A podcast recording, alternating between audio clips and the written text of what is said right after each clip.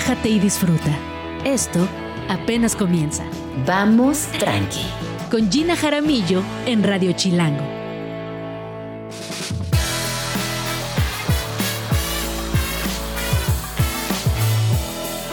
Muy buenos días, son las 11 con un minuto, es lunes 11 de septiembre de 2023. Mi nombre es Gina Jaramillo y aquí en Radio Chilango de 11 y hasta la 1 de la tarde les acompañaremos con un programa muy tranqui, pero también intenso y espero que les parezca tan bonito como a nosotros que lo preparamos con muchísimo, muchísimo amor. El día de hoy les quiero hacer una pregunta porque estamos aquí en la cabina con mucho conflicto. También ya se los compartí en mi Instagram en arroba Jean Jaramillo. Y me interesa y les pido que por favor participen en esta encuesta porque de verdad hay una pelea interna importante. ¿Qué canción consideran que es mejor para arrancar la semana? Y les voy a dar dos opciones. La opción A es Disciples 4 de Rey Pila y la opción B es Departamento de Banda Los Chinos. Hay una gran competencia, así que por favor contesten la encuesta arroba Jim Jaramillo, arroba Radio Chilango y ahí decidiremos cuál es la rola ganadora del día de hoy. Recuerden que desde la semana pasada nos pueden acompañar también en YouTube, en el YouTube, en el canal de Chilango, así que también ahí les leemos y ojalá que, pues que se puedan conectar y que nos, nos, den también por ahí todos sus comentarios. Eh, hace 22 años, y no puedo evitar hacer esta pregunta, sucedió uno de los momentos más estresantes, más mediáticos y que causaron mucho terror a nivel global en toda la extensión de la palabra, terror, terrorismo, miedo y angustia. ¿Y ustedes se acuerdan qué estaban haciendo el 11 de septiembre de hace 22 años? Eh, mientras recibían aquella noticia del ataque terrorista del 9-11 en Estados Unidos, que sin duda no solamente cambió eh, la forma en cómo nos percibimos, eh, la forma en cómo viajamos, ustedes recordarán cómo a partir de ese momento las revisiones en los aeropuertos, los formatos de migración, las altas esperas en los aeropuertos, no solamente se duplicaron, sino que se triplicaron, y es ahí donde hay un quiebre en la historia de la humanidad, y si ustedes recuerdan, qué estaban haciendo, pues por favor compártanos esta, esta historia que también va de la mano de los medios de comunicación, el papel eh, de las grandes televisoras, el papel de los grandes periódicos y también cómo se ha ido eh, desenredando este caso que hoy, a 22 años de haber sucedido, sigue siendo un misterio porque eh, si bien Osama Bin Laden pasó a mejor vida, hay todavía eh, bastantes personajes que participaron de manera activa que no han recibido el castigo necesario. No me gusta la palabra castigo, pero aplica muy bien eh, por sus actos. En fin, cuéntenme qué estaban haciendo el 9 de septiembre hace 22 años. El día de hoy hablaremos acerca de gordofobia con la activista Ale Ollosa, un tema que hemos, hemos tratado de manera superficial en Vamos Tranqui porque no habíamos tenido el tiempo. Les recuerdo que tenemos dos semanas al aire y no podíamos esperar más porque este tipo de violencia sistemática sucede no solamente desde los medios de comunicación, sino al interior del hogar, en nuestra vida cotidiana y me parece fundamental señalarlo, entender de qué va y así poder también tener eh, cambios significativos en nuestra, en nuestra comunicación, en nuestro lenguaje y en nuestro día a día. También hablaremos con mi queridísimo Marcos Castro, acerca de Egenio Volcánico, aproximaciones artísticas al paisaje ígneo. Hace varios años que Marcos Castro está trabajando con volcanes. Él hace pintura de gran formato y nos va a venir a platicar de su más reciente exposición. También, si ustedes están eh, queriendo emprender, tienen un negocio en mente, pero no saben cómo dar ese primer paso, Hoy hablaremos acerca de qué sí hacer, qué es viable y cómo, no y cómo tener un margen de riesgo menor a la hora de emprender. Y también, esto me emociona mucho, vamos a hablar acerca de museos. Sabemos que esta ciudad es eh, una ciudad que eh, como pocas, puede presumir de la cantidad de museos que tiene, pero además esos museos tienen un programa público, tienen exposiciones que cambian cada determinado tiempo, tienen una vinculación muy directa con la ciudad y con las personas que visitan los museos. Y para esto vamos a hablar con Carla Museos de todo lo que ella ha realizado con su proyecto y que no solamente sirve para los museos, sino que también genera una comunicación súper amplia con les ciudadanos. Son las 11 con 6 minutos y nos vamos a conectar rápidamente con Pamela Escamilla del equipo editorial de Chilango, quien estuvo ayer en la entrega de los premios Ariel y que sabemos que ha sido muy, muy buena este, ceremonia y nos va a contar todos los detalles. ¿Cómo estás, Pam? Hola Gina, ¿cómo estás? Mucho gusto saludarte. Súper contenta, la verdad, de haber estado presentes en esta gran celebración del cine mexicano. Oye, y que además es la primera vez que los premios Ariel se celebran fuera de la Ciudad de México. Eh, ¿Y cómo fue? ¿Cómo fue este evento? Danos por favor todos los detalles. Este, sí, mira, te cuento un poco. La verdad es que fue, sí, como tú dices, es la primera vez que es fuera de la Ciudad de México, pero pues fue en el Teatro de Gollado de Guadalajara, que sabes que es un icono pues arquitectónico y turístico de nuestro país y a pesar de que la mudanza tuvo que ver con situaciones de presupuesto a cultura, cosas así más duras, la verdad es que el ambiente que se vivía era totalmente de celebración y también de, pues, de conmemorar, de agradecer esta, pues un poco esta descentralización de, de la cultura, ¿no? Que no todo tiene que ver en la Ciudad de México, entonces tanto los nominados como los presentadores, todos estaban súper positivos al respecto. Y de hecho, pues también los fans de, de, diferentes películas, del cine, de los directores en Guadalajara, era una locura. O sea, todo, yo sí creo que todo Guadalajara estaba muy, feliz de tener este recibimiento. No, qué emocionante. Además, bueno, Guadalajara siempre ha sido uno de los puntos medulares más importantes para la cultura en nuestro país.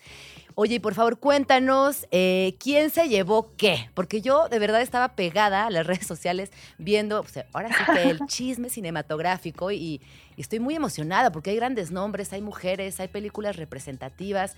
Me parece que esta ceremonia sí fue muy especial. Sí, mira, de hecho, en las nominaciones precisamente a Mejor Dirección había puras mujeres, ¡Uh! bueno, cuatro mujeres y Alejandro González Iñárritu, que fue una locura que se lo llevara Alejandro, ¿no? Pero pues, este, bueno, todos vimos Bardo y de hecho él, este, pues sí, súper agradeció a todas las nominadas.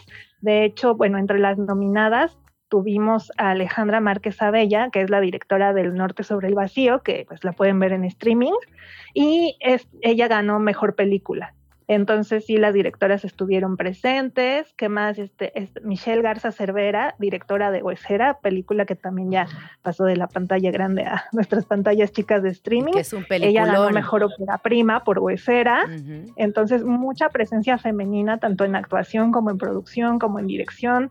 Eh, en la alfombra roja tuvimos la oportunidad de platicar con Poncho Herrera, que él iba más como presentador, pero justo lo que nos dijo fue que él celebraba, pues así mencionó a todas las directoras que estaban nominadas, todos muy, este, pues muy conscientes de esto, ¿no? Que es parte de, posicionar las historias, las visiones, este, pues de las mujeres. E incluso me tocó ver ahí la, la felicitación de Iñárritu a Michelle Garza Cervera de Huesera en la alfombra roja por pues por su nominación y por su trabajo, que fue algo, la verdad, muy bonito. Ay, pues qué bueno. Ojalá que pronto pasemos de estas felicitaciones y estos reconocimientos a también la entrega de los premios, porque como bien mencionas, es eh, fundamental dar ese paso. También es evidente que ahora las mujeres están haciendo un gran trabajo en el cine y por supuesto que muchísimas felicidades a quienes ganaron, no importa hombres, mujeres, eh, personas, ganamos, gana el cine mexicano, que siga creciendo la ceremonia, que siga creciendo el cine, eh, que sigan también ampliándose los presupuestos y los apoyos para que la rueda siga avanzando y también aprovecho para contarles que eh, durante la entrega se anunció que Guadalajara volverá a ser la sede de los Arieles en el año 2024. Así que allá nos veremos. Y muchísimas gracias por tomar esta llamada, Pam.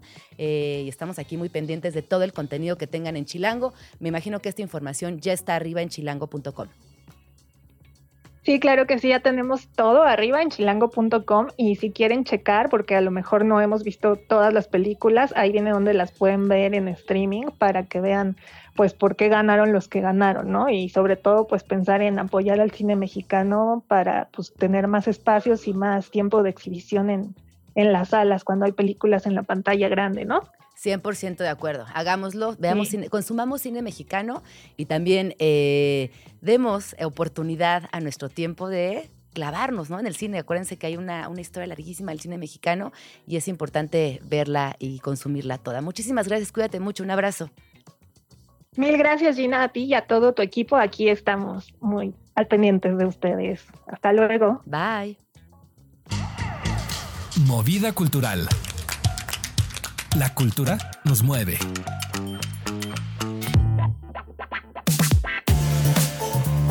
Son las 11 con 11 minutos. Estamos aquí en Vamos Tranqui y vamos directo con uno de nuestros temas favoritos, los museos de la Ciudad de México. Hoy les quiero presentar a Carla Chichil, ¿has este apellido? Carla Chichil. Eh, Carla se encarga de difundir los recintos de toda la ciudad de manera didáctica, cercana, lúdica y sobre todo con un toque muy amable, lo cual yo te lo agradezco, eh, porque siendo historiadora del arte, a veces estos contenidos no eran fáciles de encontrarse antes de las redes sociales y antes de personas como tú que se comprometieran de manera amorosa, porque hay que decirlo, te comprometes de manera amorosa con los museos y con todo lo que recomiendas. Además, ha compartido desde hace cerca de cinco años su amor por los museos y galerías de la ciudad, nos da recomendaciones, eh, nos comparte información de artistas, nos, eh, nos da tips también eh, que están al alcance de todas aquellas personas que quieran explorar la ciudad. Carlita, cuéntanos cómo empezó Carla de los museos, que hoy ya es como toda una etiqueta, una marca, eh, un concepto. Así que, ¿cómo empezó Carla de los museos? Pues, hola, ¿cómo estás? muy bien, muy feliz de tenerte aquí. Bienvenida. Muchas gracias por la invitación. Pues yo creo que mencionaste algo principal en esto de cómo comenzó, que es el amor. La verdad es que se escucha muy, muy cursi y muy ñoño. Pero es que en este programa, en este programa somos eh, militantes de la ternura radical, del amor, así que no te, estás, en, estás en el lugar perfecto, para hablar de amor. pues justamente es desde el amor que yo tengo a estos espacios. Los museos siempre han sido lugares para mí como muy bellos, eh, a mí me llevaban muy chiquita, entonces como que también son lugares muy familiares, entonces eran como mi espacio seguro mm. para estar bien. O sea, comenzó esto como en la universidad. Cuando quieres hacer todo en la vida, desde tener novio, hacer ejercicio, este, sacar unas calificaciones, trabajar, etcétera. Y entonces, de repente ahí hay un burning up que pues no puede contigo. Y el único lugar que yo tenía como para perder esto y sentirme mejor eran los museos. Entonces yo empiezo a recuperar estos espacios y ellos me empiezan a dar muchas cosas, desde aprendizaje, tranquilidad, cosas nuevas, amigos. Y bueno, yo soy publicista y entonces decido hacer un perfil dedicado justamente a los museos, pensando en que si yo puedo vender museos, vender de una manera, pues sí, publicitaria, de, ok, si yo puedo convencer a tantas personas que vayan a un espacio, entonces creo que estoy haciendo bien mi trabajo, pero también puedo hacer algo por ellos. Quería regresarles un poquito de lo que ellos me han dado a mí. Y entonces, bueno, esto empezó a crecer muchísimo. Y ahora, bueno, tengo una comunidad muy bonita que les decimos los clamatines. Ajá.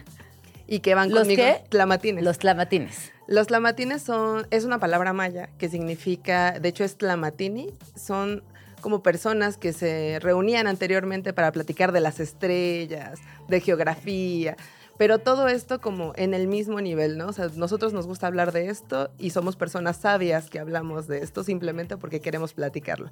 Entonces yo retomo este concepto y pues lo pongo un poquito, un poquito actual y les puse Tlamatín. Me, me encanta. Un saludo a, todos los Tlamatines que nos están escuchando. Oye, Carlita, y hay un lugar que a ti te, te fascina, que constantemente regresas a él y que es poco conocido, hay que decirlo, la Casa Rivas Mercado, eh, que a ti te ha atravesado en lo personal y también has hecho que tus Tlamatines y las personas que están en constante contacto con tu contenido se enteren qué pasa con esta joya de la ciudad. Ay, es que es una maravilla. Yo no sé si tú la conozcas, pero por favor. Es una joya. No, no, no. Es que, bueno, a mí realmente la Casa Rivas Mercado me encanta. Bueno, es una casa en La Guerrero, para quien no, no, la conozcan. Es la casa del arquitecto Antonio Rivas Mercado, que es el que hace la columna del Ángel de la Independencia. Pero Además, no solamente es su casa, sino ahí vive una mujer extraordinaria que se llama Antonieta Rivas Mercado, que es nuestra santa patrona. Nuestra santa patrona. Por favor, es que aparte imagínate, o sea, ella una mujer, se escucha súper cliché, pero adelantada a su época, o sea, es mecenas, le encanta leer, lee en varios idiomas, es una mujer súper talentosa, apasionada por el arte, el teatro, que además no solamente es esto, ella le entrega a las artes su vida.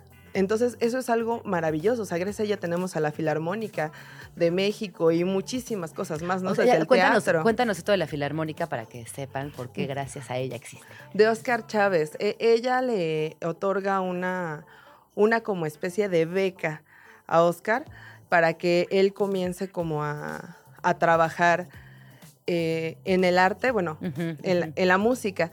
Y entonces, bueno, de, de ahí se deriva la, la filarmónica. Es que tienen que ir a la casa para escuchar mejor No, la y además historia. ella también, eh, hay, hay como una foto muy representativa donde aparece con un vestido estampado, con un sombrerito. O sea, ella en sí también era una mujer muy distinta a la época.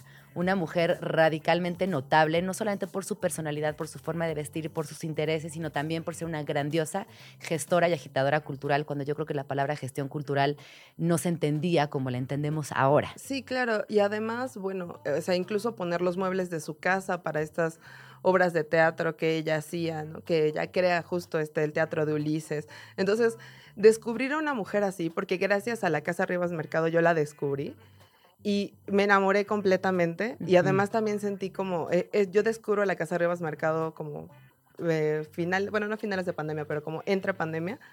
Y entonces me dolió muchísimo encontrar una casa tan maravillosa, con una historia tan fantástica y que la gente realmente no sabía que estaba ahí. Entonces yo dije, bueno, o sea, los vecinos ayudaron a remodelar puertas, bueno, a restaurar puertas, a, a pegar adoquín, todo. Entonces yo me acerqué con las personas que trabajaban ahí y les dije, bueno, yo no sé hacer eso, pero yo sé usar redes. ¿Te sirvo?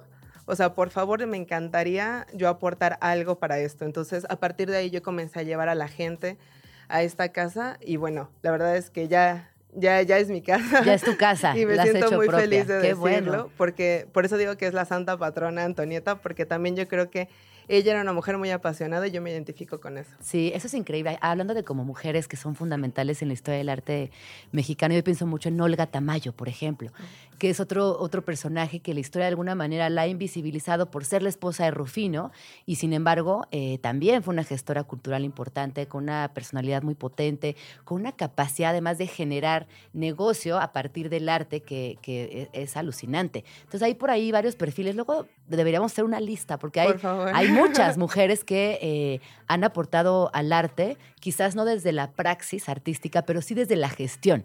Y es ahí donde también se logran exposiciones, publicaciones de libros, eh, trascendencia global de ciertos artistas. Claro. Es decir, la Anita gestión Brenner. cultural tiene, exacto, tiene eh, una potencia creativa que es básica para que exista este ecosistema y funcione. Exactamente. Oye, y cuando pensemos, o sea, esta ciudad, hay, siempre se dice, no, es que la Ciudad de México es la ciudad con más museos en el mundo, ¿no? Que a mí me, me emociona eh, y que también me encantaría que, pues, que estos museos eh, sean visitados, que más personas se enteren, más allá de los que son eh, los, no, ¿cómo decirlo? Pues ha- hay como un top ten de los museos mexicanos que ya sabemos cuáles son, pero hay museos que por su arquitectura eh, también son eh, muy importantes. Claro Y el día de hoy, a ver si, a ver si nos puedes responder esta pregunta. Seguro que sí, y muy bien, obviamente sí.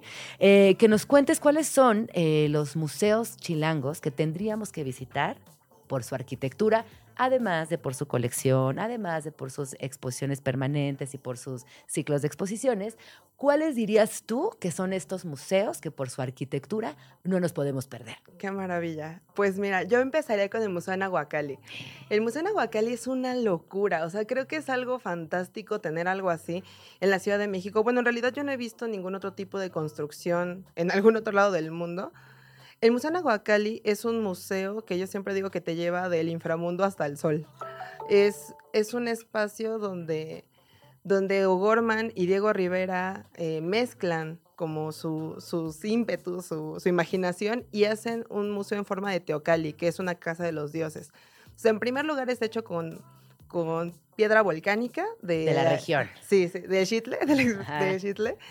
Y además todo este concepto de que te lleva a otro mundo me parece maravilloso. O sea, realmente la construcción es fantástica y es una locura visitar ese espacio. Y además la colección permanente, que fue la colección personal de arte de Diego Rivera, está abierta al público.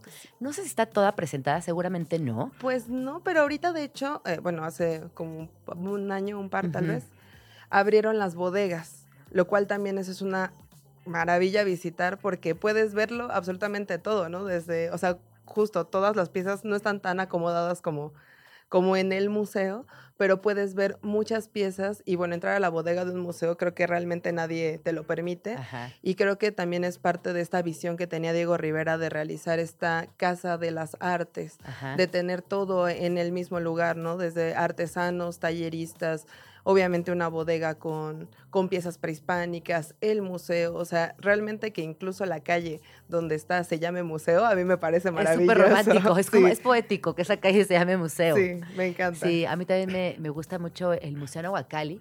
Y, a- y recuerden que también, digo, falta, pero no falta tanto, o sea que lo pueden ir planeando. El altar de muertos del Uy, Museo sí. Nahuacali también eh, me parece que es una parada obligada eh, durante las fechas de Día de Muertos en esta ciudad. Es fabuloso. De hecho, ahorita van a cumplir 59 años, entonces va a haber muchísimas actividades que van a poder realizar. O sea, creo que sí, Muertos es un punto muy fuerte para visitar a Nahuacali, pero todo el año están haciendo cosas muy interesantes. Y además ahora tiene una ampliación. sí, sí, que también. es lo que te digo de la bodega. Ajá. Exactamente. Pero ¿quién fue el arquitecto de, de esa ampliación? Eh, Mauricio Rocha, se me hace, puede ser. No recuerdo. Sin temor a equivocarme, ¿eh? ahorita lo, lo- lo revisamos, pero creo que fue él. eh, le, le dio como otra perspectiva al museo, sin respetando lo que fue la pieza original, porque es una pieza, ese museo se concibe como una pieza. Estas bodegas justamente también eh, le dan otro ángulo, eh, pues más contemporáneo, eh, y tiene algo que, que me, me parece que, que, que- encaja muy bien, y es que por un lado la pieza de Nahuacali, piedra, es como más concisa, es muy sólida, y la parte nueva eh, es con muchos, muchos vidrios, entre el aire. O sea, me parece que de alguna manera se nivela también esa construcción con la otra, y estéticamente se ven fantásticas. Sí, además conviven mucho con la naturaleza, eso me gusta mucho, o sea, como que las plantas y todo lo que tienen alrededor también son parte del mismo paisaje y eso también se agradece Sí, muchísimo. a ver, ¿cuál otro? ¿Qué otro museo dirías que es una pieza arquitectónica en sí mismo y que hay que visitarlo? Una pieza arquitectónica en sí mismo, pues la casa estudio de Diego Rivera También y en el sur de la ciudad. Hablando- y mira que casi siempre voy a los del centro. Ay, sí. Siempre les tengo mucho amor a esos y los del sur de repente me quedan un poquito lejos. Ajá, Pero pero hay que recordarlos, hay que Por visitarlos favor. también. yo creo que este espacio, again, de Juan O'Gorman, de- también es increíble. Eh, estas escaleras maravillosas que él hace y también una- un concepto muy interesante de cómo van a vivir dos personas que aparentemente están casadas y que se aman. Me Ay, parece genial. Vemos Me parece genial esa independencia de espacios, ¿no? Si lo piensas, qué lujo y qué acertado. Es que si no, no han visitado la casa estudio Diego Rivera, eh, Juan O'Gorman diseñó un espacio para cada, cada uno. Diego en un lado, Frida en el otro y un puente en el centro que los une también de esta manera súper poética y romántica. Pero al mismo tiempo los espacia, eh, los separa, les da su privacidad. Me parece genial. Pues ahí, ahí yo tengo algunos detalles. A ver, no lo dígame, sé. dígalo, Mira, dígalo. O sea, por ejemplo, me encanta, claro, de hecho, eh, también algo maravilloso es que recientemente, o sea, dentro de los últimos cinco años, des- redescubrieron la firma de O'Gorman en, en la casa, entonces por lo tanto creo que eso es una pieza. Ajá. Igual como mencionas de la Nahuacali, pero también, por ejemplo, estas escaleras que a mí me encantan, digo, no sé qué tan funcionalistas serían para alguien como Frida después de un accidente así. Entonces, Cero. no sé si era como para espacio bueno o para malo. Pues no yo lo sé. creo que al final, esto que acabas de decir me ha hecho pensar algo que nunca había notado. Muchas gracias, Carlita. Que ahora esto me, va- me parece vergonzoso que haya construido esa casa pensando, sin pensar en las condiciones de Frida Kahlo. Muchas gracias por esa Sí. aportación. Nunca lo había pensado y, y es horrible. O sea, que no haya pensado en que sí, una silla de ruedas, las muletas, la dificultad que tenía para caminar. Y si es una pieza hermosa, sí, cada quien su espacio, pero qué mala onda, ¿no? Que no, no pensó en las necesidades primarias de Frida, quién De era la dueña de la casa y quién iba a habitar ese espacio. Porque Exacto. pues obra de arte, pues porque señor o porque mil cosas. Oye, vamos al corte y regresamos para seguir hablando de estos museos. Pero igual vayan, ¿eh? Vayan a la Casa Estudio Frida Kahlo, que sí, es sí, es muy una pieza de arte preciosa. Regresamos, no se vayan. Vamos tranqui. Regresamos.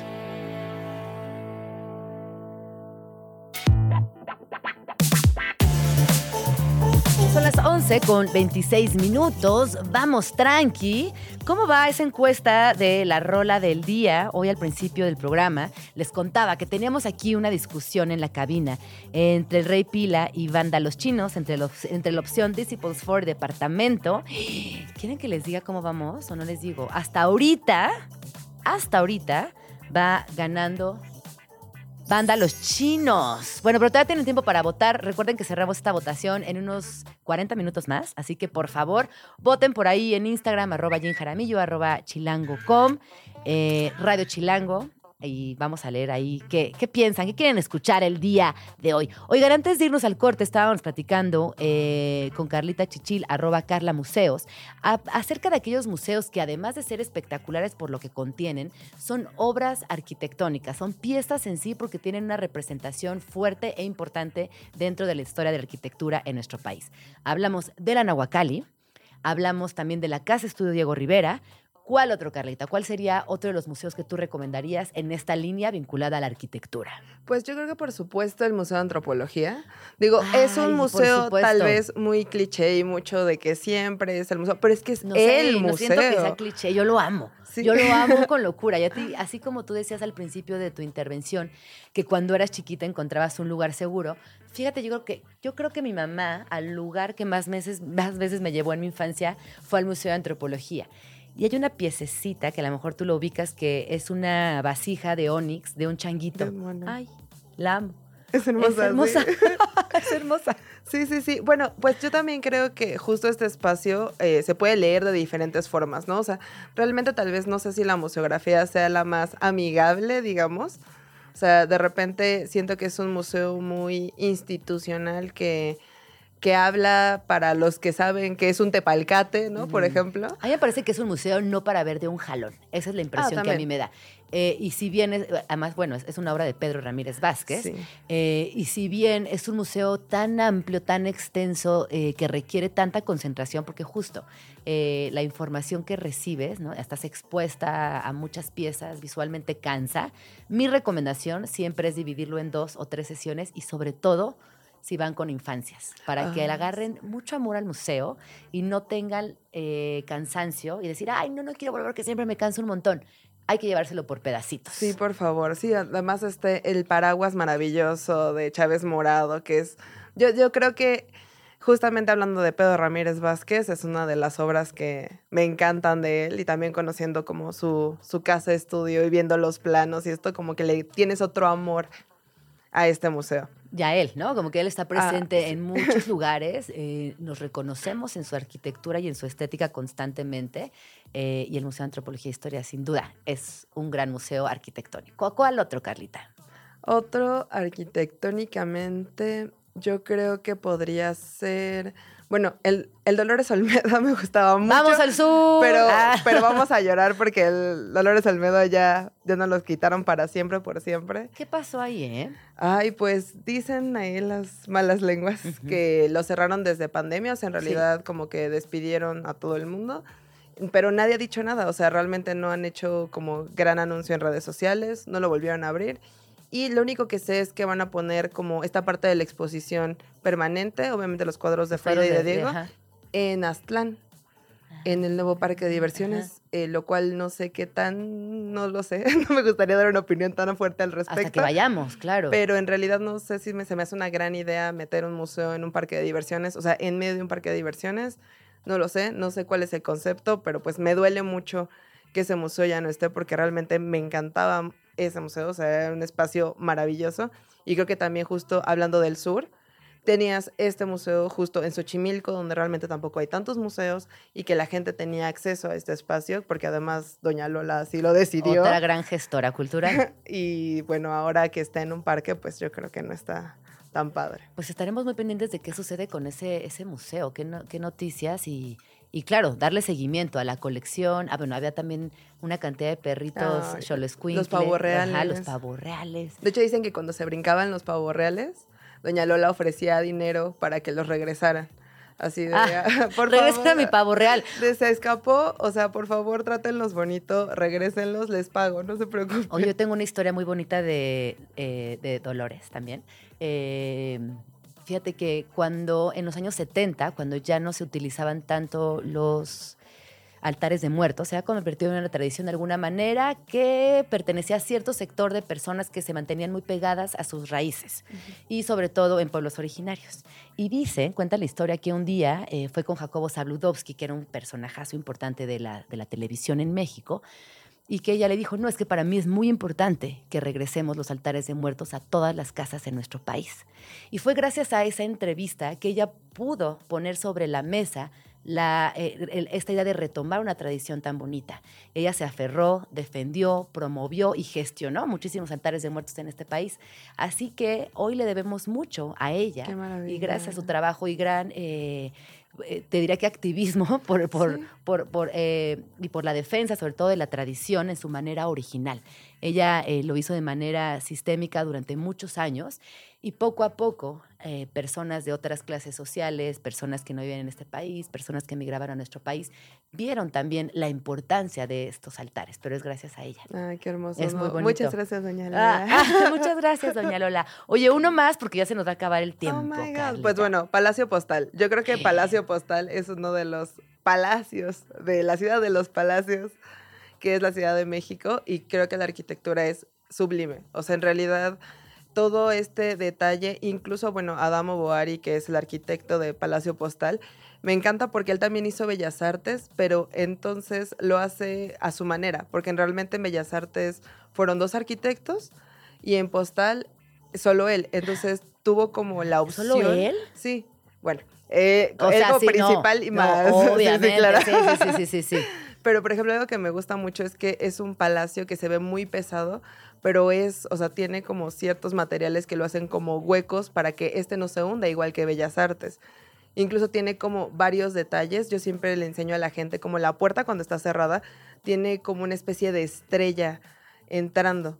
Y esa estrella también la puedes ver en el reloj, en los péndulos del reloj que tiene este espacio. Entonces, a mí me encanta porque como que te va dejando varias pistas eh, durante todo el, espacio de que yo lo hice, mira qué bonito está, está padrísimo, ¿no? Entonces, creo que es un espacio que le quita el aliento a cualquiera que entre, o sea, hay gente que nada más lo ve por fuera y dice, ay, y le llama muchísimo la atención. Y creo que también es una maravilla que ahorita ya tenga expresiones temporales y que ya aplique como museo. Claro. a mí me encanta. Muchísimas gracias, Carlita. Nos quedamos con todas tus recomendaciones. ¿Dónde podemos seguirte? Pues me pueden seguir en Carla Museos, me pueden encontrar en cualquier red social de esa forma, eh, Carla con cada kilo.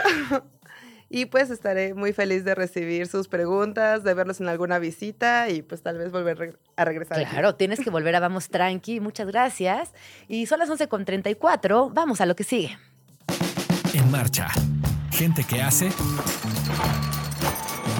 y transforma.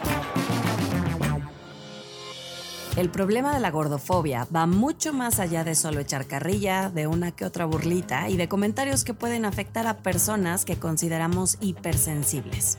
Esta forma de discriminación tiene consecuencias importantes que van desde la falta de autoestima y el rechazo social hasta la pérdida del trabajo y la detonación de trastornos alimenticios y de salud mental. La gordofobia es una forma de discriminación que incluye a todas las prácticas, discursos y acciones de rechazo, burla o insulto hacia las personas con sobrepeso. Esas actitudes negativas que se transmiten de una persona a otra debido a su cuerpo y a que éste no tenga una complexión delgada, como cuando se promueve la idea de que los cuerpos que no siguen estos estándares no están a la moda, no son estéticos o simplemente no valen lo mismo. Más de 20% de las personas en México mayores de 18 años declaran haber sido víctimas de discriminación y su peso es uno de los motivos principales. Si además incluimos el factor del género, entramos a otro problema, pues la gordofobia se exacerba cuando la víctima de esta discriminación es una mujer. Hacernos conscientes de nuestras formas de discriminación hacia otras personas es el primer paso para luchar contra ellas. Por eso, Hoy en Vamos Tranqui ponemos sobre la mesa el tema de la gordofobia, sus implicaciones y las razones por las cuales no nos vendría nada mal empezar a considerar la inclusión y el respeto a la diversidad de los cuerpos. 11 con 36 minutos. Esto que acabamos de escuchar es una cápsula que realizó Luisa Martínez acerca de un tema que nos compromete como, sociedad, nos incumbe y es importantísimo mencionar las veces que sea necesarias. Hoy vamos a hablar acerca de gordofobia y para esto nos acompaña Alejandra Hoyosa, quien desde hace más de 12 años es activista por la diversidad corporal, antigordofobia y antigordo odio. Es integrante además de la colectiva Gordas Expansivas, comunicadora, editora y correctora de estilo feminista. Muestra en Estudios de la Mujer, coordinó el libro Miradas Convergentes frente a Cuerpos Disidentes, editado por la Cifra Editorial, donde publicó el artículo de Gordas, Gordura y Gordofobia, Discriminación, Opresión y Resistencia. ¿Cómo estás, Alejandra? Bienvenida. Muchas gracias por la invitación. Muy contenta de estar aquí para hablar de este tema que además es mi vida. Cuando hablo de gordofobia, hablo de mi vida, de mi cuerpo, de mi experiencia. Eh, cuando hablamos de gordofobia, para las personas que nos están escuchando y que quizás no estén muy familiarizadas con la palabra, ¿de qué hablamos cuando hablamos de gordofobia? Hablamos de la discriminación hacia las personas gordas por el hecho de ser gordas.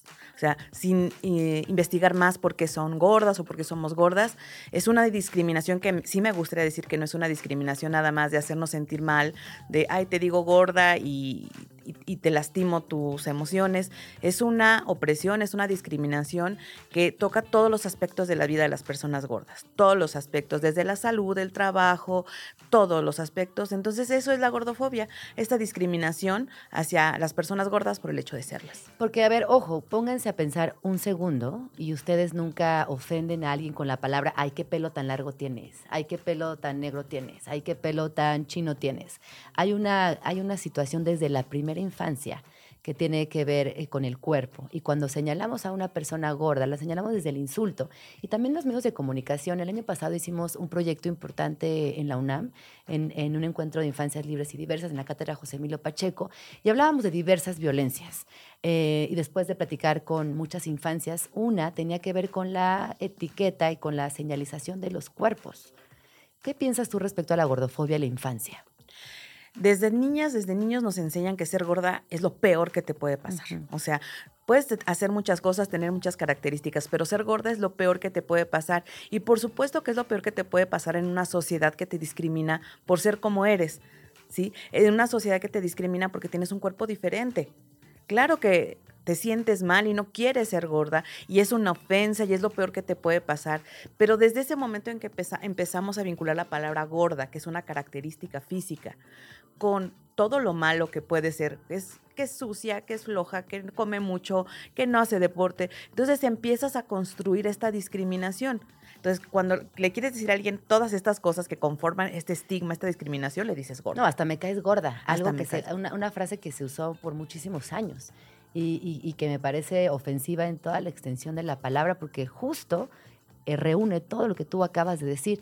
Y hay algo que quisiera retomar también de esto, esta idea errónea de que eh, el tipo de cuerpo que tienes depende de la flojera, de la negligencia personal, del descuido, cuando en realidad también es una eh, es salud, tiene que ver con la salud y, ojo, factores sociales, económicos, genéticos, culturales, es decir, hay otras tantas cosas que atraviesan el cuerpo que estás mirando enfrente del espejo, que no solamente tiene que ver con que seas flojo o descuidado tiene que ver con una construcción histórica, ¿sí? O sea, ser gorda, ser una persona gorda no siempre fue malo, ¿sí? Estamos hablando de la Edad Media, en donde... Eh, es que no es malo. No, y no era malo, o sea, no era, no era visto como algo malo, sino era de las personas con más dinero, las más pudientes, porque tenían dinero en un contexto histórico en el que no había comida.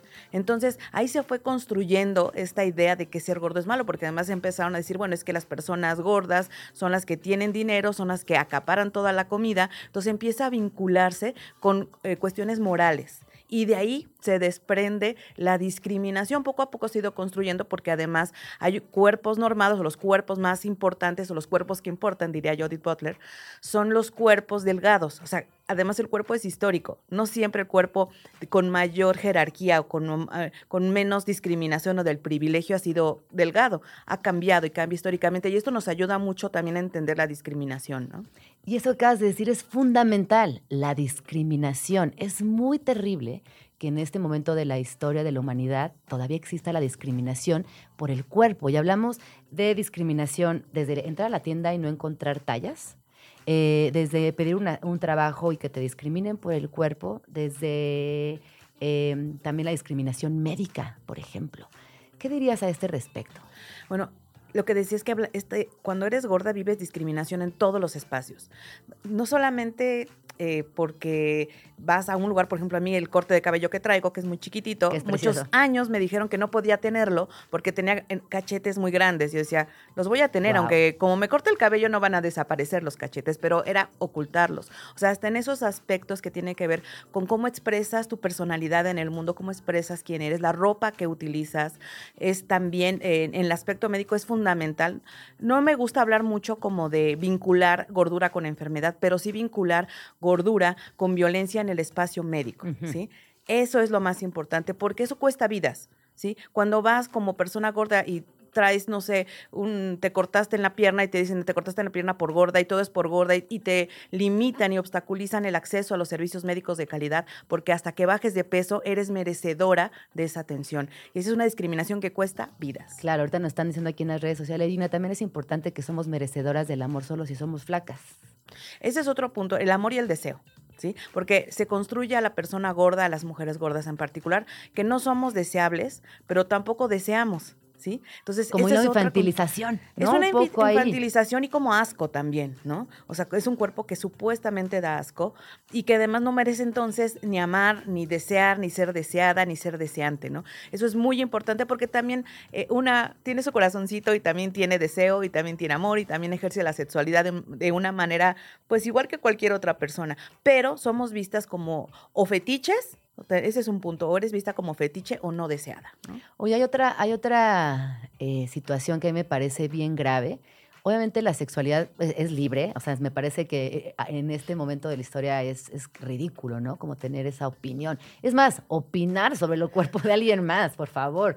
Ya no, ya no, ya no, ya no hay lugar para esas opiniones. Ya no es, ya no estamos en ese momento. Hoy tenemos que partir desde el amor, el respeto y la empatía. Y si tienes algo malo que decir, mejor no lo digas. Si tienes algo que criticar, aguántate las ganas. Eh, y hablar también de perspectiva de género, porque hoy todo lo vemos con perspectiva de género, lo cual me parece muy genial, eh, porque no es lo mismo tener un cuerpo masculino gordo a vivir una experiencia gorda siendo mujer. Y vuelvo a la primera infancia, desde ahí tenemos la diferencia, porque nuestro cuate el gordo, pues todo bien, es el gordo, es chido, es, chistoso. es- es- ajá, no, y es, es, es un elementazo en la banda. En cambio, si eres la mujer, es completamente distinta la narrativa social. Así es, es muy, muy importante considerar el género porque tiene que ver con los estereotipos de género, cómo somos construidas las mujeres y cómo somos son construidos los hombres. En las mujeres tienes que ser chiquita, delgadita, este, como eso implica que vas a necesitar ayuda y apoyo. Y algo que se vincula con las mujeres gordas es que somos grandes y supuestamente somos fuertes, pero yo les cuento que yo no cargo, bueno, ni una pluma porque me canso, pero son todas estas representaciones sociales que se van construyendo. Entonces, una gorda no es frágil, no es débil y se ve como poder- potente y poderosa. Y una mujer potente y poderosa en un mundo en el que te han construido y que las mujeres necesitan eh, depender de alguien más, no es, no es bien vista. Entonces es parte. Y además la belleza. O sea, otra cosa es la belleza. La belleza vinculada con delgadez y con cierto, no solo delgadez, sino con la blancura de la piel, etcétera, etcétera. Entonces, las gordas por donde quiera somos como eh, un error de la humanidad, ¿no? O sea, las, las mujeres gordas hemos, visto, somos, hemos sido vistas de esa manera, como lo que no tendríamos que ser. Y además, si eres gorda y además eres enojona y no cumples con que eres gorda feliz y gorda que se deja y gorda, es mucho peor la discriminación, ¿no? Porque eres gorda y tienes que estar callada además. los mandatos sociales, ¿no? Que son tan siniestros a veces. Bueno, siempre, ¿no? No a veces, siempre. Y también está esta, esta línea de la cultura obsesionada con la de- delgadez femenina, con las dietas, la cultura de las dietas, esta, esta idea de, obediencia, como ya lo, lo mencionaste, pero que además eh, nos, nos somete constantemente, porque también no poder salir de la norma, no poder ejercer tu voz, pero creo que hoy hay mucho activismo. Estás tú, están, eh, hay un montón de gente hablando del tema. Bueno, Esther G. Pineda, no sé si la tienes, Sí. que ella habla también mucho de la violencia estética. Eh, Esther G. Pineda, yo ya la he mencionado en el programa, ella es afrodescendiente. Eh, su lucha eh, tiene que ver más con la violencia estética y constantemente nos señala casos de mujeres que al no estar a gusto con su cuerpo por, las, por la presión social se someten a cirugías plásticas y la violencia estética que esto genera en todo el mundo es muy fuerte. Pero además no solo es la violencia estética, que por supuesto todas las mujeres estamos, eh, nos han enseñado que no tenemos que estar felices con nuestro cuerpo, porque si no, Entonces, ¿qué negocios de la belleza habría? ¿no? Pero no solo se trata de eso, sino también se trata eh, de, de la salud misma. Porque una mujer que no come bien, una mujer que no está al 100% con las calorías que necesita, no piensa bien. Entonces no se va a resistir, no se va a rebelar, va a ser dócil. Entonces, por eso nos mantienen también con estas dietas que son inhumanas, ¿sí? Porque, claro, si no, puede, si no tienes suficientes calorías para que el cerebro funcione adecuadamente y no puedes mover tu cuerpo como tú quisieras para resistir todas las demás opresiones que vivimos, todas las mujeres en general y las personas gordas en, en particular, pues no vas a tener fuerza para nada, ¿no? Vas a, vas a estar dócil y vas a estar como dispuesta a la discriminación y vas a, no vas a poder mover ni un dedito para poder si yo no estoy de acuerdo con esto. Y quisiera hacer, eh, abrir rápido una cita eh, que es de Naomi Wolf que dice justamente, una cultura obsesionada con la delgadez femenina no está obsesionada con la belleza de las mujeres, está obsesionada con la obediencia de estas. La dieta es el sedante político más potente en la historia de las mujeres. Una población tranquilamente loca es una población dócil justo esto que tú acabas de mencionar. Oye, me gustaría que habláramos ahora sí de tu chamba. Eh, ¿Qué podemos hacer? Que nos cuentes eh, de tu labor como activista y cómo podemos también hacer que, o sea, desarticular este mandato social, este mandato social negativo, violento y, muchas veces eh, escandalosamente triste.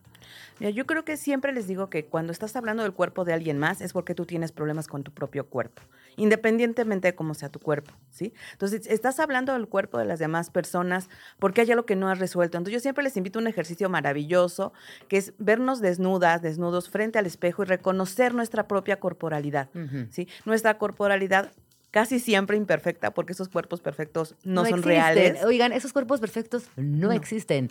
Eh, son resultado del Photoshop. Recuérdenlo siempre. El Photoshop y un montón de, de- de dietas rigurosas. Entonces, reconocer nuestro propio cuerpo con todo lo que empezar a amarlo desde la imperfección nos va a ayudar a dejar de ver otros cuerpos desde la imperfección. Todos los cuerpos son perfectos, todos los cuerpos son válidos, todos los cuerpos nos sirven para vivir este mundo, para hacerlo nuestro, para dar amor, recibir amor. Cuando veamos nuestro cuerpo con ese cariño, reconocerlo, tocarnos, ¿no? Tocar nuestro cuerpo y reconocer cada centímetro, yo les aseguro que ese ejercicio nos va a ayudar a empezar a mirar menos cuerpos ajenos y a valorar el mío y valorar el de las demás personas. Y agradecer a nuestro cuerpo también, ¿no? Que nos lleva, nos trae, podemos nadar, correr, subir escaleras. Eh, me parece que a veces, sobre todo las mujeres, eh, pues porque así hemos sido criadas y es bien duro y creo que hoy las mujeres estamos en un proceso de cambios significativos, sí hacia afuera, pero también esto, reconocernos en el día a día, en la mañana, desnudas, agradecernos, celebrarnos. No tiene nada de malo celebrarnos, al contrario. Y yo les pregunto, ¿qué pasaría si todo ese tiempo que usamos en preocuparnos de nuestro cuerpo y el cuerpo ajeno para llegar a una perfección que no existe, lo usáramos para otras cosas en la vida? ¿Cuánto tiempo tendremos disponible en lugar de estar pensando en la dieta del día, que me, si me veo gorda o no con esa ropa o decirme gorda? ¿Cuánto tiempo usamos en ello y cuánto po- po- tiempo podríamos usar en otra cosa? Incluso en resistir, en decir, yo merezco estar viva, yo merezco ser feliz, yo merezco eh, ser deseada, yo merezco todo lo bueno. ¿Cuánto, ¿Cuánto tiempo tendríamos para hacerlo si dejáramos de criticar el propio cuerpo y criticar los cuerpos ajenos? Sí, amor propio, mucho amorcito propio. ¿Dónde te podemos seguir? ¿Estás en redes sociales? Eh, no, no tanto. Eh, estoy en Instagram. eh, la verdad es que si buscan en, en- en internet mi nombre van a encontrar un montón de cosas porque soy más de estar en medios y más de estar como en, en charlas. Pero bueno, en, Instagram estoy en Alejandra Hoyosa y también en Gordas Expansivas guion bajo colectiva en Instagram. Ahí estamos haciendo nuestro trabajo todo el tiempo. Además con mis compañeras maravillosas de, de la colectiva Gordas Expansivas que además hacen fat burlesque y hacen un montón de cosas artísticas maravillosas que les invito a conocer. Sí, pues vengan a platicarnos también de todo lo que hagan, por favor. Qué divertido, qué, qué diversión estar con las amigas. Es muy divertido ser gorda feliz. Ay, no, y estar con las amigas, todo es muy divertido. Muchas gracias, Ale. Eh, son las 11 con 51 y hablando del corazón y del amor y de la alegría, vamos a escuchar esta rola de Charlie García y Pedro Aznar llamada Hablando a tu corazón. Regresamos.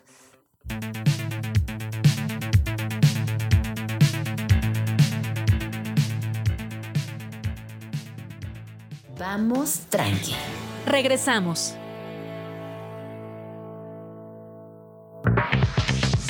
Perdidas, dos, ves. Perdidas, perdidos, perdides. En la traducción, cuando los diccionarios simplemente no alcanzan. Firgun. palabra de origen hebreo que se deriva de la raíz regev, que significa dar. Se utiliza para definir un acto de generosidad sincero, desde ofrecerle un taco a tu compita hasta consejos o apoyos de valedor a valedor.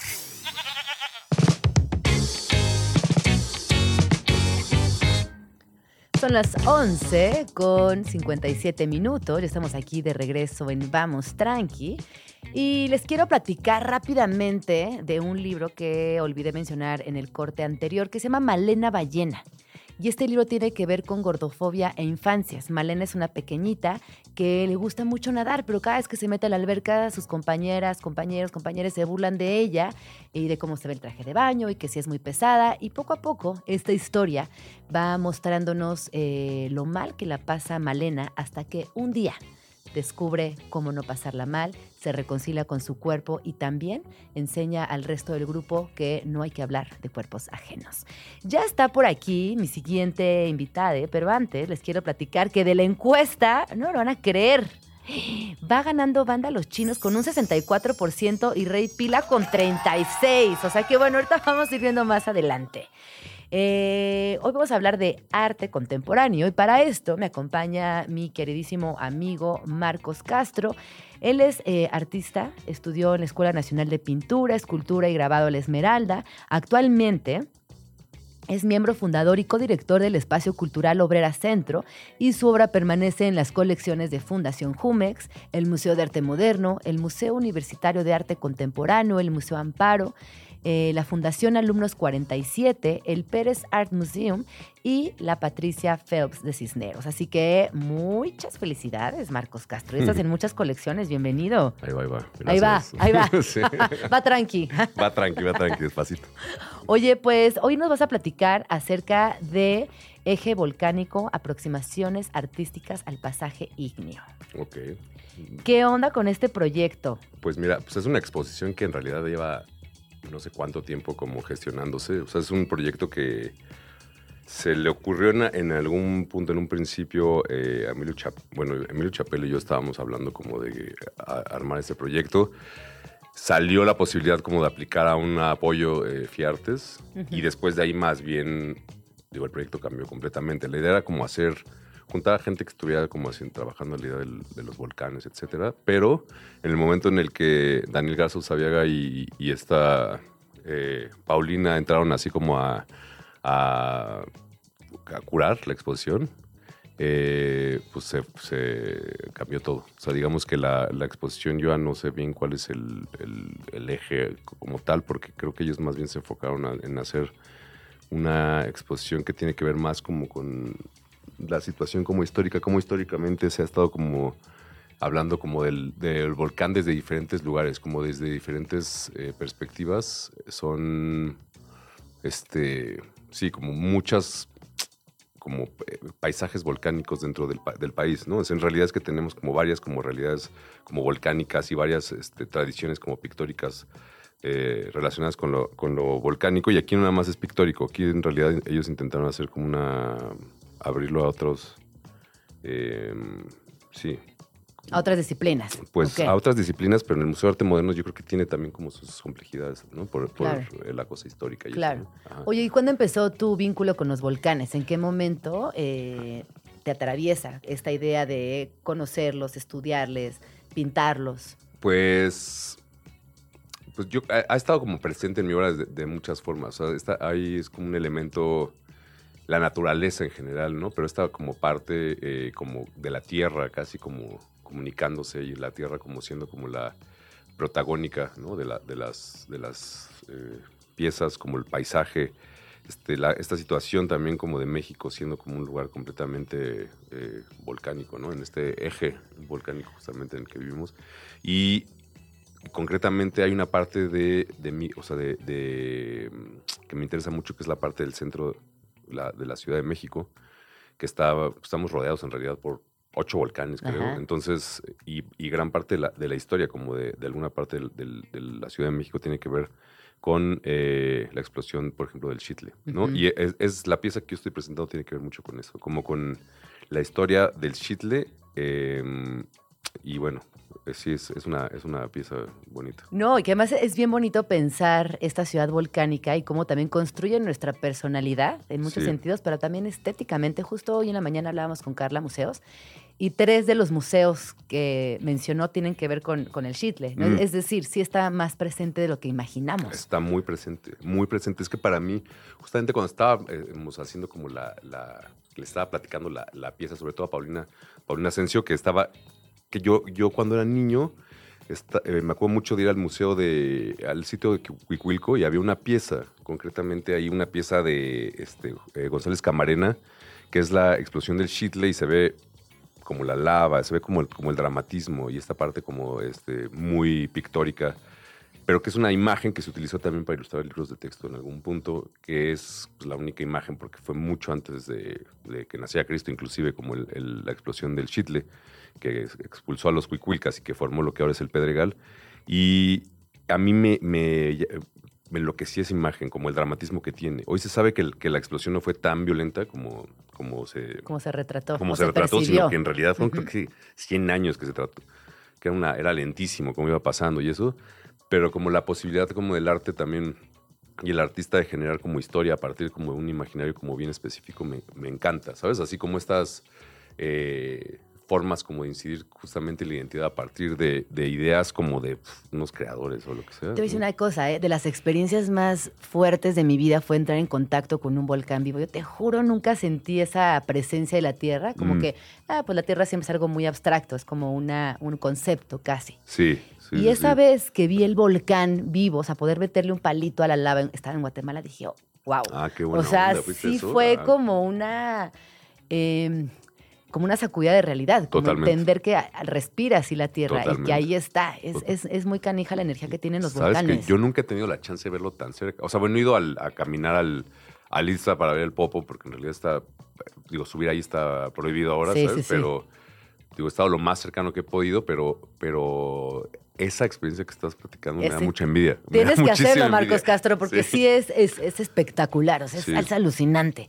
Además estaba con mi papá y, bueno, y un montón de gente que escaló al, volcán y, y para mí fue, o sea, sí fue una transformación importante en mi vida, un antes y un después de ver ese Qué volcán. chido. Oye, y bueno, esta exposición, a ver, ¿dónde está? ¿Cuándo está? Cuéntanos todo acerca de la Mira, exposición. te puedo contar dónde está. Ajá. Está en el Museo de Arte Moderno. Está, es una exposición increíble porque juntaron así cosas, no sé, desde Doctor Atl, este, eh, esa pieza que te digo de Gon- de González Camarena está en la pieza, en la misma sala en la que yo estoy, Ay, junto a la mía, y fue una sorpresota así como, de, wow, sí. Qué lagrimita. Sí, sí, totalmente, totalmente. Este, no sé, Germán Menega, hay, hay una cantidad de artistas enorme, ¿no? Enorme, enorme. Este, y, pero hasta cuándo está, no yo sí sé, va a estar hasta el 22 de octubre. Yo sí sé, que yo, yo tengo aquí todos los datos. Va a estar hasta el 22 de octubre. eh, está abierto el museo de martes a domingo, de 10 de la mañana a casi 6 de la tarde. Así que todavía pueden darse una vuelta y tener esta experiencia muy cercana a los volcanes y además, bueno, a la obra de muchísimos artistas más. Oye, hay otro proyecto que a ti eh, lleva varios años acompañándote y que se llama Obrera Centro, que es un proyecto que más ha tenido muchas transformaciones, ha tenido personas que van, que vienen, eh, Sí. experimentando con talleres, con cocina abierta. Cuéntanos un poco más de Obrera Centro. Pues mira, Obrera Centro es un, exacto, es un espacio que siempre lo definimos como un lugar de encuentro como para la comunidad artística, ¿no? Eh, un lugar donde no eh, hubiera la necesidad de mostrar como, como objetos terminados, que es mucho, los espacios de arte están enfocados al consumo del arte, ¿no? A, a tener- a tener este... Sí, algo que consumir a- de co- como sea, entonces lo que vemos son objetos terminados dentro de un proceso artístico. Aquí lo que nos interesa es, nos interesan los procesos, pero sobre todo las personas. Entonces lo abrimos a la comunidad artística que es a la que pertenecemos y ha cambiado de forma y ha cambiado de comunidades. Poco, así ahorita eh, el proyecto regresó a la colonia obrera después de un rato durante la pandemia de estar este, en el sur de la ciudad, pero ahorita ya estamos en la colonia obrera. Hay muchos este, aliados, como que todo lo que, lo que hacemos intentamos que sea en su mayoría gratis o que cueste lo menos. Entonces nos la pasamos intentando bajar recursos como para que el lugar exista, sobreviva y que la gente pueda ir a, ut- a utilizarlo. Y eh, ahorita, por ejemplo, sobre todo con el proyecto de la Errateca, que la, errateca funciona, es como un acervo de, de herramientas, es una biblioteca pública de herramientas donde la gente presta una herramienta y en ese tiempo que nosotros pedimos que sea al menos un año, pueden tomar las herramientas que sean, eh, digamos, por lo general es un periodo de, de una semana a dos semanas lo, que, lo que se la pueden llevar. Y hacemos talleres ahí también como gratuitos para la banda. Y ahorita hay una, un- varios grupos este, de diferentes que están como mezclados en Errateca, no sé, desde eh, unas colectivas de morras que están poca madres albañilas, este, que están así chambeando, que están dando talleres de capacitación como para, para morras de electricidad, de este y bueno, morras y cuerpos disidentes también, ¿no? Entonces, este, está por ahí eso, está, eh, también tenemos, no sé, Macarena, que era de Aeromoto, también está ahorita súper metida también ahí, viendo cómo manejar también como los acervos también.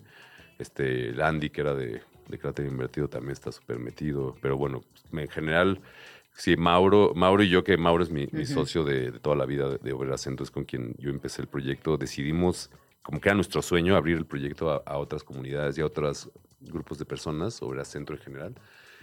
Y hasta ahorita se logró, o sea, se logró como que lo tomaran, se, se volvió un espacio como, como necesario como para otras comunidades. O sea, como que nosotros lo estamos un poco haciendo un lado y dejando como que pasen cosas que no, que no tienen que ver necesariamente con, con lo que nosotros queremos como o imponer o, o creemos que son necesidades como primordiales ahorita. Entonces, sí seguimos con una programación de Vera Centro que seguimos haciendo cosas, pero más bien ahorita son otras personas y otros grupos los que están tomando. Claro, o sea, o sea, dirías que el proyecto de abrir el espacio para que sea utilizado, ya te estoy parafraseando, que me parece eh, increíble, porque es casi lo opuesto, ¿no? De ir a un museo y ver y no tocar, Sí. o ver una galería y solo tocar si estás comprando. Exacto. Aquí el concepto es completamente distinto. ¿Dirías que a partir de este vengan y utilicen se generó una comunidad, una comunicación directa con la gente que vive cerca o que les conoce? Sí, yo creo que sí. Yo creo que se, sí se dio con, con la comunidad inmediata quizás del barrio en algún punto, pero sobre todo como con... Yo creo que la, herramienta nos sirvió para ayudar, para unirnos con otros grupos que estaban pensando también o estaban eh, resistiendo desde otros puntos también. O sea, eh, eh, pero, pero a partir de la, de la idea como de la construcción, de las herramientas, del este, aprendizaje, del autoaprendizaje. Entonces, em, sí, definitivamente esta parte ayudó muchísimo a que, a que se juntaran estas, estas como varios grupos y está increíble. O sea, ahorita eh, te puedo decir que es creo que el momento más vivo, como que siento que ahorita el, el proyecto, por primera vez lo siento como un proyecto que es necesario y que, y que está cumpliendo como una, llenando como un hueco que, va- que varios, sí, grupos no, no tenían un lugar como físico como para generar como estos contenidos y eso y ahorita está, está jalando. ¿Hace cuántos años abrió?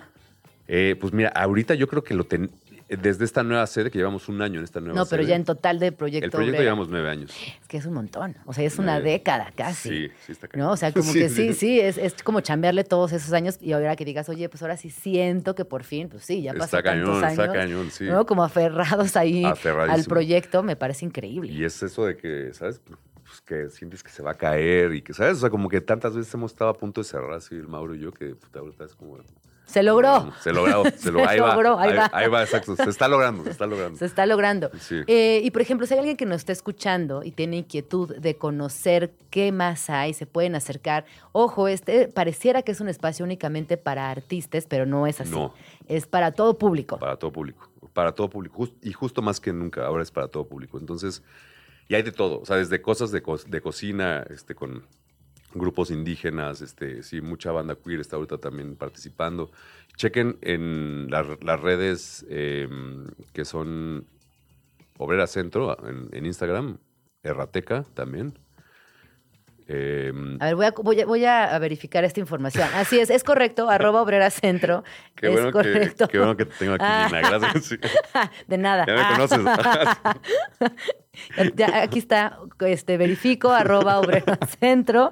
Ahí pueden seguir toda la información del espacio y van a encontrar justo eh, las invitaciones, las convocatorias. Eh, luego, eh, ¿qué pasa cuando abren la cocina? ¿O ya no están abriendo No, sí, la, la co- cocina? la a ver, cocina- cuéntanos, por favor. Es que la cocina para nosotros es el punto como de... Medular. de- el medular es el corazón del proyecto, ¿sabes? Es el como fogón. Digamos, en el... pensando como en, en este antaño, ¿sabes? Las, en, en- En el fueguito. en el fueguito donde se juntaba como la comunidad a compartir y eso, y esa es la idea de la cocina. Y siempre pasa, ¿no? Estás en una fiesta y pues el mejor lugar donde En acaba todo el pedo es cocina, la, la cocina. obviamente. Y entonces así lo pensamos. En realidad fue así como vamos a hacer que las, en vez de estar invitando a gente a dar pláticas en un formato, ya sabes, como de podio, que es este completamente vertical, pensamos que el- el- la, la idea como de cocinar, invitar a compartir, a que todos ayudemos como a cocinar, era como la mejor forma de que se generan las pláticas de una forma más relajada y como de una forma más personal también. Y ahorita hay muchos proyectos este, que están utilizando ta- también como para cocinar, ¿no? O sea, para, para hacer otras cosas. Y entonces, eh, siempre está abierto el, el- el proyecto a que, digamos, es es una parte como bien importante a que proyectos que están relacionados como con la, la comida, la cocina, la política, de alguna forma a partir de esto, se, se, lo, lo- se pueda usar y se puedan como generar otras dinámicas de compartir. Claro, porque al final pues el arte es político, hermano. Totalmente. Sí, si no, no es. Claro, si no, no es. Yo digo. Sí, No, sí. es, así es. Bueno, entonces, eh, Obrera Centro, dirección, arroba Obrera Centro, ya sabemos. Este, Juan Lucas Lazaga, mi- la dirección este, 122. Ahí está. Juan Lucas Lazaga, 122. en Colonia Obrera. sí. Y la exposición en el Museo de Arte Moderno hasta el próximo 22 de octubre, de martes a domingo, de 10 de la mañana a 5 de la tarde. Y tus redes personales, Marcos. Este, mm, Costramark, con K, Con K, ajá. en Instagram. Sobre todo esa. Bueno, en- y también tenemos un, un, este, Twitter para Obrera Centro, que es eh, Obrera Centro también, arroba Obrera Centro. Y la mía solamente la de Instagram. Si me siguen, les voy a agradecer para que vean lo que hago también. Exacto, para que vean los volcanes que se avienta este muchacho, que es increíble, su obra pictórica, Gracias. de muchos formatos, eh, siempre experimentando, además, eso me encanta. Sí, ahorita me voy, a, me voy a aventar algo próximamente, te, te lo haré saber, porque Por estoy favor. experimentando otra vez. Buenazo, muy bien, Marcos. Pues gracias por haber venido a Vamos Tranqui. Escríbenos en Twitter, o Twitter, o X, o X, o como le quieras llamar. Arroba Jim Jaramillo y arroba chilango.com. Uso el hashtag Vamos Tranqui.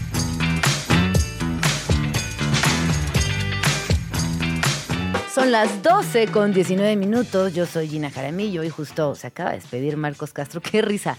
La verdad es que hay, personajes que, que me divierte mucho ver, pero sobre todo que me gusta ver en su proceso creativo, en su, en su también proceso como artistas. eh, y además, pues obviamente entender que es importante ir a las exposiciones. ¿Y por qué es importante? Porque nos ayuda también a asimilarnos en el día a día como sujetos vivos en ciertos contextos, ya sea políticos, sociales y en este caso de ciudad. Hablar de volcanes y ciudad me parece que es un temazo. Ya verán cuando vayan al Museo de Arte Moderno y se encuentren de frente con esta exposición colectiva, eh, cómo varias miradas sobre un mismo elemento natural puede cambiarnos la perspectiva de muchísimas cosas. Oigan, les quiero platicar de un libro que se llama Mujeres y Poder, un manifiesto de Mary Bird. Eh, ella es catedrática, ella también es editora de Times eh, y autora del blog uh, Don'ts Life.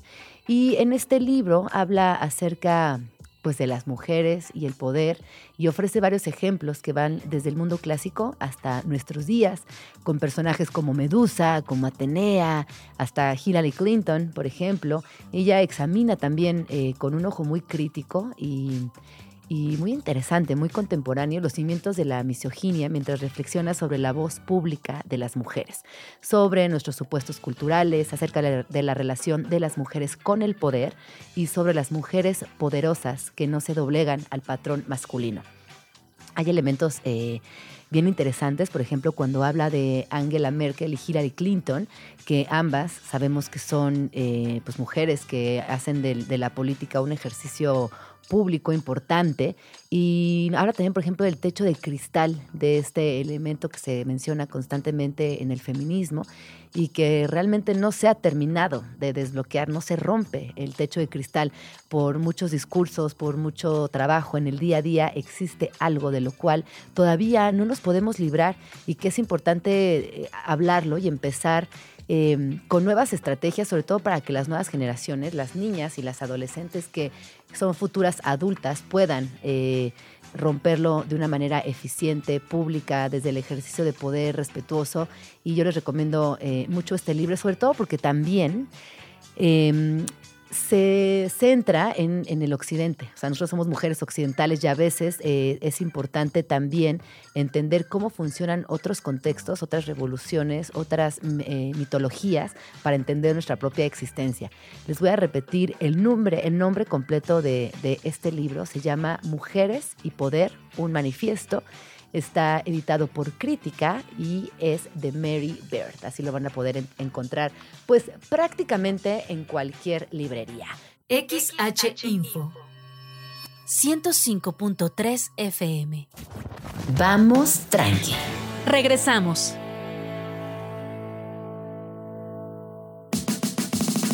Mandamiento chilango número 14 persona chilanga que se respeta sabe que no importa si es primavera, verano, otoño o invierno. Sin paraguas, no se sale.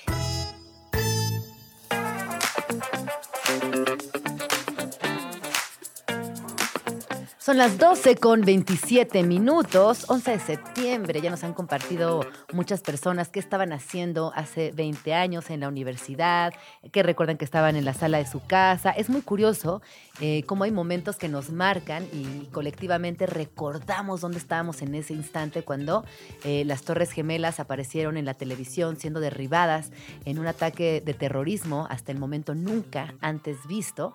Así que bueno, muchas gracias por todos sus comentarios.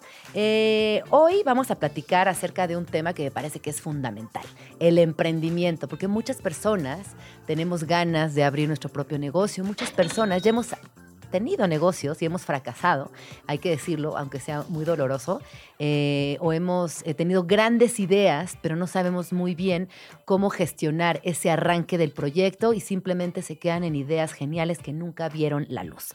Así que el día de hoy vamos a, a platicar con Mauricio Núñez Avendaño porque de verdad Nunca es tarde para emprender. Él es empresario mexicano, es presidente del Comité de Micro y Pequeñas Empresas y el día de hoy nos va a platicar acerca del emprendimiento. Bienvenido, ¿cómo estás? Hola, ¿qué tal Gina? Muy buenas tardes. Muchísimas gracias por la invitación y pues, saludo con mucho gusto a todo tu auditorio. Muchas gracias. Oye, pues hablar de emprender también es hablar de riesgo, ¿no? Casi que un proyecto de alto riesgo, porque podemos tener grandes ideas, eh, podemos tener socios, podemos tener el capital, pero nada nos garantiza el éxito de un negocio. ¿Tú qué dirías, Mauricio? ¿Qué, ¿Qué elementos tendríamos que tomar en cuenta antes de iniciar con un proyecto propio, antes de emprender? Muy bien, Gina. Pues fíjate que el emprendimiento, como bien lo comentas, es una profesión de alto riesgo. Y en este sentido, yo le agregaría también de resiliencia natural, porque el emprendimiento eh, nace de una idea de negocio, nace de un proyecto y muchas veces de los gustos que tú como persona tienes en lo que estudiaste o en lo que tienes experiencia y quieres desarrollar esa idea de negocio. Sin duda, el ecosistema del emprendimiento en nuestro país pues es un ecosistema que viene en evolución y con muchísimos retos. Mencionabas ahorita que la parte de, pues la parte del financiamiento, pues no siempre es seguro y muchas veces las ideas de negocios y las primeras empresas, tus primeros años, pues nacen con capital propio, nacen con préstamos de la familia, préstamos de amigos y sin duda el emprendedor tiene que ir desarrollando todas esas habilidades suaves en materia de comunicación, de liderazgo, pero también enfrentarse sin duda al tema del fracaso. Eh, yo lo comentaba o lo he comentado en muchos espacios, no conozco a ningún amigo empresario que hoy esté consolidando o, que esté desarrollando, creciendo, que haya fracasado una, dos o varias veces eh, en esa idea de negocio. Entonces, eh, el primer tip para los emprendedores es que deben de ser resilientes y, saber que se van a enfrentar a fracasos porque no siempre van a salir las, eh, las realidades como lo tienes plasmado en una hoja de Excel, como lo tienes plasmado en una presentación o como lo tienes en todas tus proyecciones.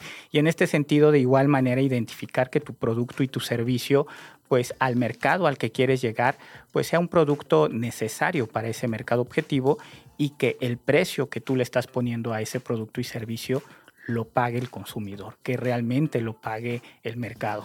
Pero además de, de esto que nos mencionas, yo te quisiera preguntar si tiene que ver, por ejemplo, el posicionamiento, que es fundamental, hacer las alianzas estratégicas, vincularte con eh, personas afines a tu proyecto.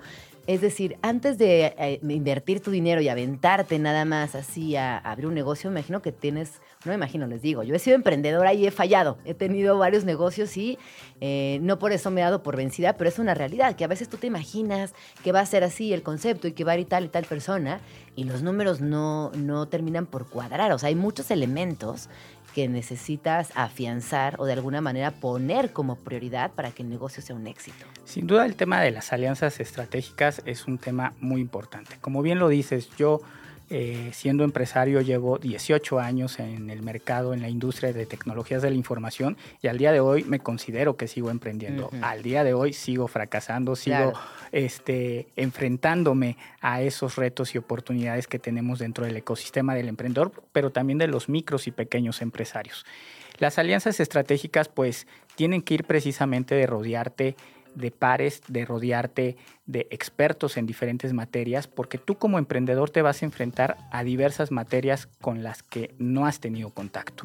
Llámese materia fiscal, jurídica, administrativa, operativa, de logística, dependiendo del que sea la industria en la que te vas a dedicar, pero te vas a enfrentar a materias a las que no te has este, enfrentado. Y en ese sentido, yo creo el que tema, el tema de la capacitación y certificación a través de aliados como eh, la academia o como programas en línea donde puedas formarte es un tema muy importante.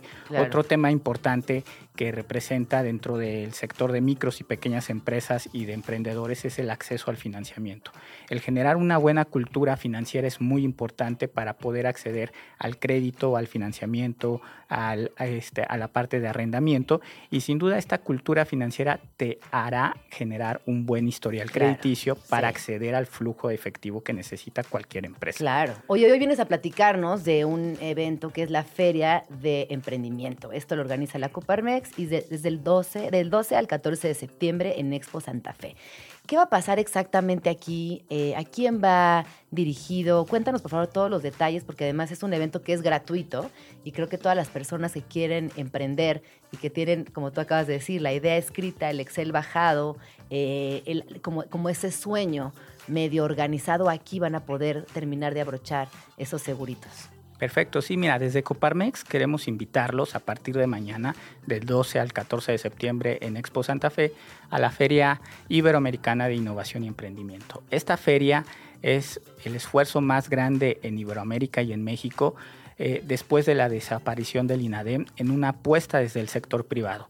Queremos que todos los emprendedores y los microempresarios se acerquen a Coparmex con esta desaparición de diferentes programas que existían por parte del gobierno. Queremos nosotros actuar. Entonces, la Feria Iberoamericana va dirigida a microempresarios y emprendedores, en donde van a encontrar en estos tres días en más de 8 mil metros cuadrados conferencias, talleres, bootcamps, encuentro de negocios con medianas y grandes empresas para poder acceder a la proveeduría que ellos estarán solicitando. Encontrarán una zona gamer, una zona eh, gourmet para empresas de alimentos y bebidas, estarán encontrando capacitación, certificaciones y respuestas a muchos de los retos que tenemos como microempresarios, acceso al financiamiento, comercio exterior, inteligencia artificial, industria 4.0, digitalización, capacitación, certificaciones. Y sobre todo también eh, van a encontrar otras personas que al igual que ustedes tienen muchas ganas de emprender y es ahí donde también se pueden generar nuevos negocios. Y yo creo que también, eh, no sé, perderle el miedo, decir, va, lo voy a hacer, obviamente con responsabilidad, porque poner en riesgo tu dinero siempre es algo que da mucho miedo, pero que con responsabilidad y siguiendo estos pasos tan efectivos que nos acabas de mencionar se puede lograr ese sueño. Así es. Pues fíjate, eh, van a encontrar, esperamos a más de 10.000 personas, microempresarios, encontrarán más de 250 pymes expositoras, en donde precisamente este ecosistema de networking, de red de negocios, es lo que buscamos. Que encuentren esta respuesta, que encuentren aquellos aliados estratégicos que acabamos de mencionar en diferentes materias, pues para su desarrollo, para su crecimiento y para consolidar el ecosistema del emprendedor y de la micro y pequeña empresa en nuestro país, que, quienes son eh, el eh, eh, actor principal para el desarrollo económico y social de nuestro país. Ellos generan el 52% del Producto Interno Bruto, dan 70% del empleo formal en nuestro país, pues sin duda la micro y pequeña empresa es relevante para el desarrollo de nuestro país y es ahí donde queremos hacer nuestra apuesta como Coparmex, apoyándolos y poniéndoles sobre la mesa herramientas y recursos que les permitan su desarrollo. Pues qué interesante, muchísimas gracias por haber venido a Vamos Tranqui. Cuéntanos dónde podemos ver toda esta información, redes sociales, horarios, todo, por favor. El acceso es totalmente gratuito. Este, hoy todavía pueden hacer su registro a través de nuestra página de internet fie con doble i coparmex.com o a través de todas nuestras redes sociales nos pueden encontrar como Feria Iberoamericana de Innovación y Emprendimiento, en donde el registro es totalmente gratuito, la entrada va a ser del 12 al 14 de septiembre, los horarios van a ser de 9 a 7 de la noche, de 9 de la mañana a 7 de la noche, entonces los esperamos con las puertas abiertas en donde van a encontrar eh, un sinnúmero de opciones y respuestas para su desarrollo y su crecimiento. Pues ahí está, muchísimas gracias Mauricio Núñez Avendaño, empresario mexicano y presidente del Comité de Micro y Pequeñas Empresas. Ya saben, si tienen ganas de emprender un negocio, si tienen dudas de cómo solicitar un crédito, si no entienden muy bien cómo sería una estrategia de posicionamiento y comunicación, en esta feria se van a enterar de todo. Muchísimas gracias. Son las 12.37. Vamos a lo que sigue. Estás escuchando Vamos Tranqui con Gina Jaramillo. Son las 12 con 42 minutos. Ya estamos llegando al final del programa del día de hoy. Oigan, y me están preguntando que quién era la persona de la que hablé hace rato, de Esther. Les voy a dar sus redes sociales para que por favor la, la consulten. Es Esther Pineda G. Y les adelanto que va a estar aquí en Vamos Tranqui próximamente. Ya estoy platicando con ella y pronto la tendremos por aquí. Eh, como bien les comentaba al principio de la entrevista pasada, antepasada, perdón, ella acuñó un término muy interesante que es la violencia estética, que tiene que ver pues mucho con la imagen, con la autoimagen, con la con la presión que ejercen los, los, medios de comunicación sobre nuestras cuerpas, pero también en el entorno familiar y el entorno inmediato. La pueden eh, ver por ahí. Eh, pues, tiene unas redes bastante activas y creo que, que, les va a gustar mucho. Por ejemplo, tiene les va a leer un, un fragmento de un poema que a mí me fascina. Y dice, ojalá que a las hijas nos bastaran las palabras de las madres. Eres linda, eres fuerte, eres especial, eres talentosa, mereces ser feliz. Así las miradas de los otros, los mensajes de los anuncios publicitarios, los mandatos de las telenovelas y las palabras de los hombres no podrían rompernos tan fácilmente. Búsquenla, creo que van a encontrar en ella eh, una, una posible respuesta a muchas preguntas que constantemente nos hacemos las mujeres que hoy en día eh, nos cuestionamos y también tratamos de, cambiar hacia el lado positivo de la sociedad y de la vida. Radio Chilango. Oigan, les recuerdo que eh, nos pueden seguir en YouTube. Estos programas ya se están transmitiendo en vivo en el canal de YouTube de Chilango, que también nos pueden seguir en todas las redes de Radio Chilango. Y lo más eh, importante, bueno, no sé si lo más importante, pero una muy buena noticia es que también pueden escuchar todos los episodios de Vamos Tranqui en Spotify. Y les quiero agradecer porque también eh, pues vamos, vamos ahí con muy buenas noticias en Spotify, así que gracias por, por acercarse al contenido que sacamos días después en este, en este programa. Eh, el fin de semana hubo una una serie de, escándalos, bueno, es un poco chisme, eh, que tiene que ver con Ashton Kutcher, con eh, uno de los protagonistas de That 70 Show, que fue eh, enjuiciado y que está siendo señalado por dos violaciones. No es Ashton Kutcher, es... Eh, es se, me, se me fue el nombre, no puedo creer. Danny Masterson, perdón que está siendo acusado por Dios de, dos delitos de violación y bueno, acaba de darle 30 años de prisión. Ahí después Ashton Kutcher presentó una carta a las autoridades diciendo que pues, él era un tipo ejemplar y que sería incapaz de esto. Y después, el fin de semana, eh, junto con su esposa Mila Kunis, se ve que se arrepintieron y salieron con un video explicando que en realidad, eh, pues no, siempre no estaban de acuerdo en que era buena persona. La verdad es que, ¿yo por qué lo menciono? Porque tiene que ver también con comentarios medio raros de Ashton Kutcher, donde eh, se dirigía a Hilary Duff, por ejemplo, como un adolescente que nada más estábamos esperando a que creciera, que pareciera en un contexto chistoso, pero son justo este tipo de comentarios los que tenemos que erradicar. Es justo este ejemplo el que yo quiero poner sobre la mesa para eh, pues tener mucho cuidado a la hora de hacer comentarios que tengan que ver con infancias, con adolescencias, con vulnerarlas, con exponerlas, con señalarlas y con considerarlas como objetos sexuales. Sexualizar las infancias y las adolescencias es algo que cada día tenemos que erradicar en la medida de lo posible en las conversaciones cercanas hasta que ya no exista. Así que bueno, estaremos viendo qué sucede con este fallo por parte de las autoridades en Estados Unidos. Por lo pronto, mi intención únicamente era esta, comentarla para que, para que se, veamos cómo también muchas veces sin darnos cuenta hacemos comentarios que son violentos, que son ofensivos, y que es bueno reconocer ese error, reconocer eso que hicimos mal y de alguna manera cambiarlo, ¿no? Modificarlo. Eh, ya nos vamos, ya se nos está terminando el programa del día de hoy. Les recuerdo que mañana, mañana martes, hablaremos de inteligencia artificial y nudes, cómo nos cuidamos de las imágenes falsas, cómo también entendemos esta, esta nueva práctica donde utilizan nuestras fotografías salidas de redes sociales y son utilizadas en contextos inventados, eh, casi siempre vinculados a pornografía. ¿Qué va a pasar en Noche Negra? Noche Negra, que como saben es una colectiva de música eh, latinoamericana, salsa, merengue, una selección súper alegre de música. ¿Qué va a pasar con eh, Noche Negra el próximo 15 de septiembre? También hablaremos eh, de parteras, negligencia médica y este tema que nos interesa mucho, que tiene que ver con violencia obstétrica, con nuestro cuerpo, con nuestro embarazo, con nuestras maternidades y la posibilidad de recobrar el poder y hacer de esta sociedad algo más pacífico. Nos vamos. 12 con 51 minutos. Espero que tengan una semana espectacular, que la disfruten, que la gocen y nos escuchamos el día de mañana en punto de las 11 aquí en Radio Chilango. Pásela bonito. Ya nos vamos, pero nos escuchamos mañana aquí en tu oasis favorito de las mañanas. Vamos tranqui. Con Gina Jaramillo en Radio Chilango.